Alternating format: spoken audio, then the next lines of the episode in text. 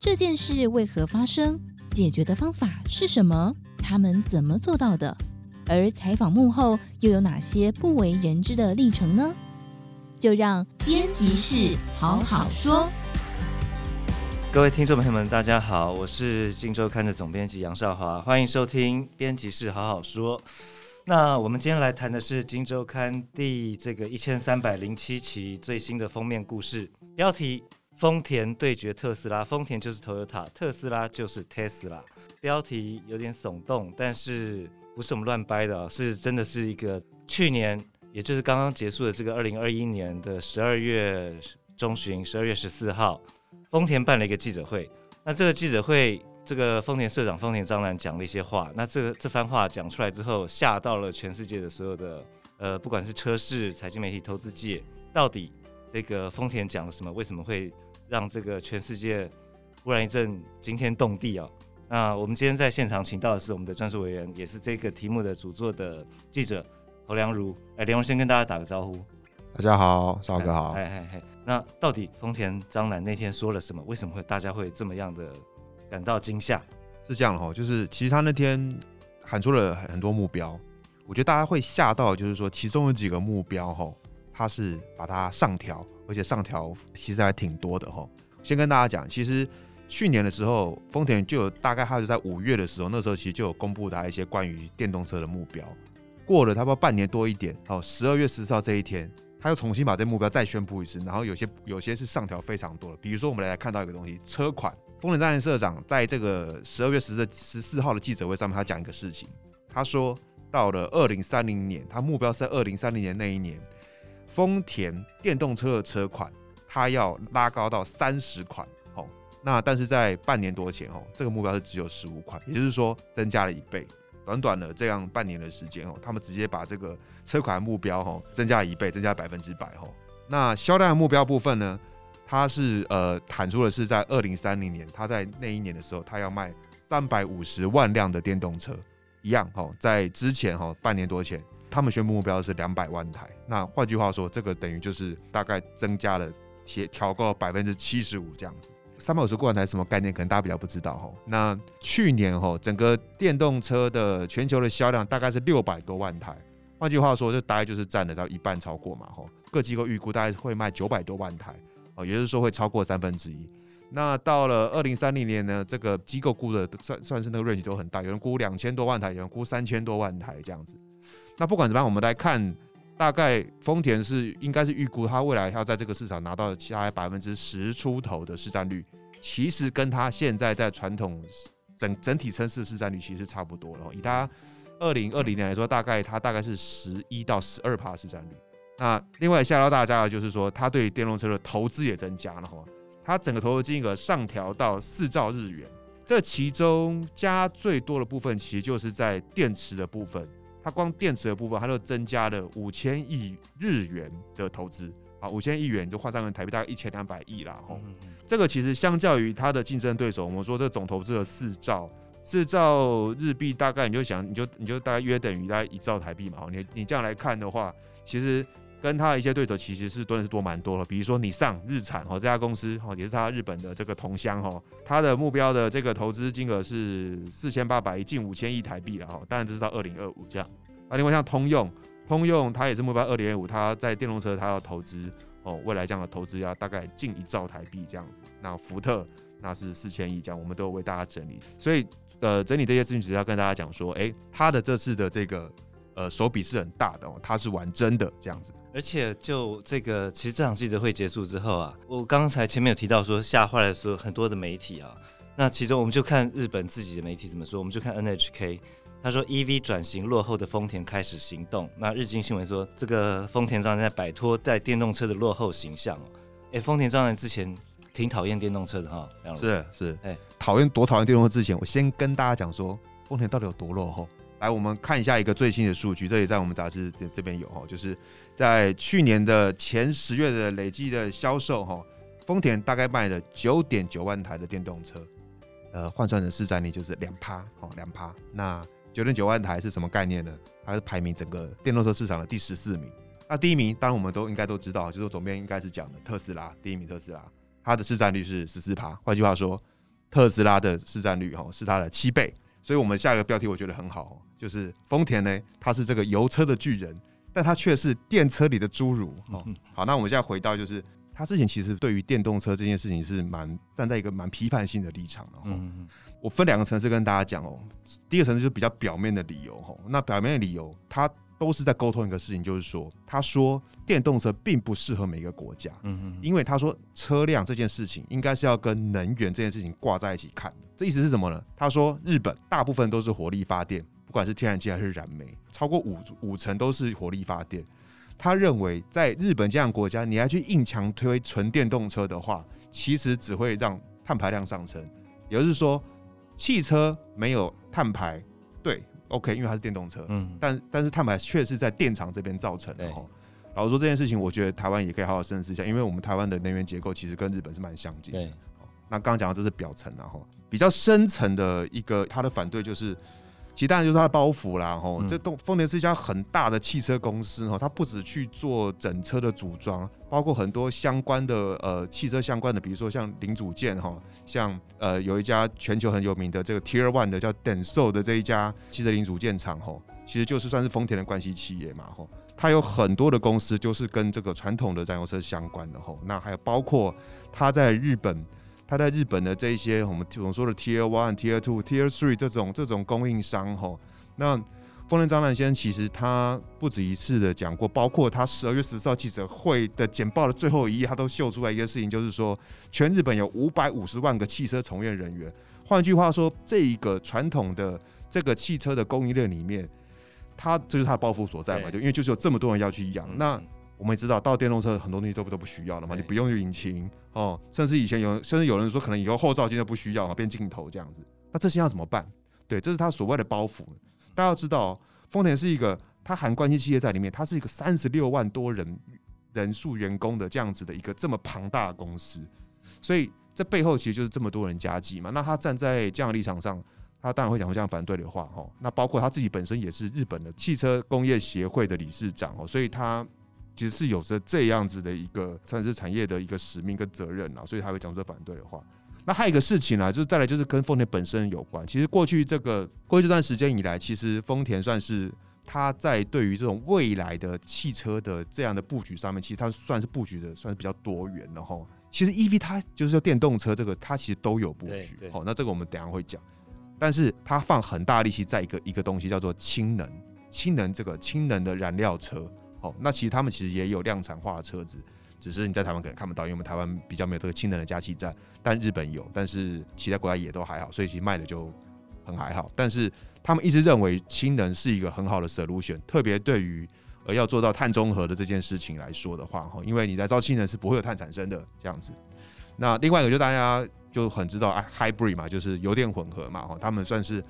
全球最成功的这个油电混合车的这个制造者嘛，然后。技术应该是最领先的，他们其实一直也都会觉得这个是一个在全球对于碳中和还没有很好 solution 出来之前，是一个比较好的一个一种汽车的形态这样子。对，那另外就是还有个事情啊，哦，就是说其实因为电动车动机是蛮需要基础建设的，哦，那像很多已开已开发国家，其实基础建设没有这么的完整。这个绿能也没那么多嘛，那这些国家其实还是需要燃油车的，嗯、那这也算是它的包袱之一的。它它不能可能去放掉那些国家。我觉得大家要看丰田哦，不能把它跟特斯拉去 benchmark，因为会很怪。因为特斯拉它就是很明显哦，它专注的就是那个电动车纯电的市场哦，甚至在过去它是比较走中高端的嘛。嗯、但是丰田不是啊，丰田的概念是 它很像小米，你知道吗？嗯，它是它每次做一个手机给所有人用哈，嗯，不管你是市井小民，或是你是。一个公司的总经理、董事长，你都可以去用他的产品，这样子。丰田它的客户的 range 也是这么广，所以那在这些种种的包袱，还有很多市场考量下，还有它的过去的策略布局之下，所以他才会过去会有去讲出这种比较反对电动车。对他的反对理由，我听你这样讲，他反对理由非常充分哈。甚至我记得他在最近一次这个接受日本一个杂志的专访的时候，还有说。在碳中和这件事情上，大家请给我搞清楚，我们的敌人是碳，不是汽车的燃油内燃机这样子啊。所以他用这句话来表达他为什么之前并不是那么百分之百的力挺电动车这件事。那他现在到底看到什么？为什么他现在忽然态度转变这样子？这件事情其实我们在本期的杂志也有整理了，然后就是在他面前其实有三个很大的压力吼。那压力的时候，其实就是或者说危机的时候，就会带来一些转机跟机会吧。他在这上面也是应该也是看到一些东西的吼。压力的部分就是呃，首先我们要讲的是市场的东西哦。过去因为电动车量不大，嗯，那特斯拉也有有都有快要倒掉嘛吼。那大家会觉得说这东西到底会不会成气候啊？会不会就是个很很小量的东西啊？可是不是哦，在二零二一年这一年，嗯，这一年堪称是电动车的元年。我刚刚讲哦，去年电动车的全球销量是六百多万台，这个是历史新高。它的渗透率，什么叫渗透率？就是电动车的销量占整个汽车销量占比，吼，它已经大概到了七到八 percent 了，吼。对，那今年大家更预估会超过百分之十。哦，那我这是在我们的采访里面，不管是呃分析师啊，还是这个汽车业人，就跟我们讲，其实当一个产品它的市占率在一个市场已经超过百分之十，其实它就会变成任何一个这个市场参与者都不会去忽视的一个产品。这当然包括像丰田在内。一开始我有说，丰田在整个车市的市占率大概是大概是十一到十二 percent 哦。那你要想电动车这是一个产品，就已经要今年要突破十趴喽，那代表它已经不能去忽视它了。对。丰田是车市老大，老二叫福斯，它跟它的差距其实常年都是在一二趴之间哈。那大家要想啊，觉得电动车会成长还是电动车会成长？那当然是电动车嘛哈。刚刚、嗯、说今年可能会到九百万台，那是比去年成长五成的意思。对对啊，那如果你要超越对手，那你当然要从这块去攻啊。这就顺着讲到他第二个压力，就是他的对手，像福斯，其实在二零二零年，福斯就已经是全球第二大电动车厂了哈。那去年当然因为中国整个电动车哇市场整个爆发，所以像什么五菱宏光那神车有没有一台小小的只能坐两个人那一种，嗯、然后还有包括他们的比亚迪，后来当然就冲上来。不过福斯它整个市占率它还是有整个全球第四哦。那这个市占率其实是所有的这个传统车厂里面最高的这样子。其实它不止福斯哈，包括像这样的呃 B M W 哦，B M W 其实是如果以去年前十前十月来讲，它是市占率是第五名的哦。对对，那 B N W 类比这个丰田的。就是它下面的 Lexus，它是凌志嘛，哈，就因为它这个是就是豪华车品牌嘛，吼，所以说你看哦，在这个平价车这一端，哦，福斯哦，这个就这么领先，哦，那在它的这个豪华车这边，哦，B N W 又又冲那么快，哈，宾士也喊出它要全电动嘛，哈，它不管是在哪一个市场，它都受到很大的竞争跟市占率的挤压，所以它当然要追上来。那再来就是法规的部分哦，法规部分，我觉得这个今年台湾消费者也会非常有感。这个法规叫卡费哈，就是咖啡嘛哈。那那这个在干嘛嘞？这个东西其实就是以去管制一个车厂它出的产品的油耗的一个法令。好，那以欧盟来讲哦，欧盟在二零二一年就把油耗的法令去加严了吼。那那个是什么概念？简单就是说，它就是规范一家车厂吼，你不能再给我出那个很耗油的车子啦哈，因为你越耗油，你碳排量其实就是越高嘛吼。那以欧盟去年加盐的这个标准来说，吼，等于平均一台小客车每公升你要跑二十四公里，吼，你才能符合这个卡费的这个这个规范。我跟他讲，那个 Toyota 的大家叫神车嘛，叫 Altis 嘛，哈，这个建车常来开的嘛，哈。那之前大家说它很有很省油啊，哈，对对对。其实以它的 Altis 的燃油车来说，之前大概就是十五六公里。对对对对。那如果是你是买那个 Hybrid，就是油电混合的 Altis，大概二十出头啊。所以你看这二十四是基本上你就是。你这个车厂，你一定要搭配电动车，纯电动车，你才能去有办法符合这个标准。整个车厂的新的这个新车的总量的平均才能达到这个标准。没错，那其实这不只是欧盟有这样的卡费的这样子的一个规范，这个这样的一个制度哈，其实一直都有，只是这几年一直在加严哈。那包括像美国、像中国，包括连日本自己哈都在加严这个油耗总量的管理这样子。包括我刚一开始讲，连台湾，台湾今年开始。我们对于油耗的这样规范，平均大概要要提升到二十点四公里哦，二十点四公里哦，之之前是没这么高，这这个比之前的规范是提高了四成这样子哦，对，大概就这三个压力，就这三个压力，这样看起来的话，逼得丰田老大不得不掏出他的秘密武器，或者说至少逼得他必须把这个这个正式端出来哈，那。我想问两位说，我们听了这么多，当然我们刚刚提到对消费者可能会有感了哈，因为各式各样的这个车子要上来了哈。那对于我们的产业，对于台湾的这个汽车供应链的影响，到底它会造成什么样的一个一个牵连？其实分两块来看了哈，一个当然就是传统的汽车零组件。厂哦，汽车零组件的供应链。对。那另外一块的话，就是因为现在汽车都在电动化、电子化嘛哈。另外一块当然就是我们的台湾的这个电子供应链嘛。那先讲前面的这个传统的汽车供应商了。那现在大家会有个期待，就是说，哎、欸，那以后这个丰田会出这么多款电动车，以后会有三十款这样，那会不会有机会在台湾？吼，因为在我们台湾国产的这个 Toyota 也是很厉害的嘛，吼，这是主要是在我们呃国瑞汽车去生产的嘛，吼，就是我们 Toyota 跟和泰合资的一个一个主车厂，那据我们就是呃跟一个和泰高层吼这样聊下来，他是说，因为今年大概会出一第一款嘛吼，这个纯他们用全新平台做的纯电的电动车吼，对，叫 BZX4 嘛吼，对 Fox。那但是因为那款造价比较高，他说当然这款可能还不会，但是因为以 Toyota 策略来说，那加上 Toyota 本来就是可以让大家比较是轻松去 affordable 去拥有一台车的车厂。所以他觉得这个是可期的，嗯嗯嗯，哦，只要整个转换的顺利，平价车款开出来够多，消费者愿意买单，当然还要台湾的这个整个的基础基础设施，哦，比如充电桩这些成熟的话，他认为这个是可期的，这个是一定会发生的，是，是会发生的，对啊。再来，他还跟我提到一件事情，他说，我告诉你，他认为台湾有个优势是，他们未来跟母厂，也就是 Toyota 去争取在地生产一个很大的的优势，就是。台湾很多的特斯拉供应链，哦，也就是说，台湾这边就有很多现成的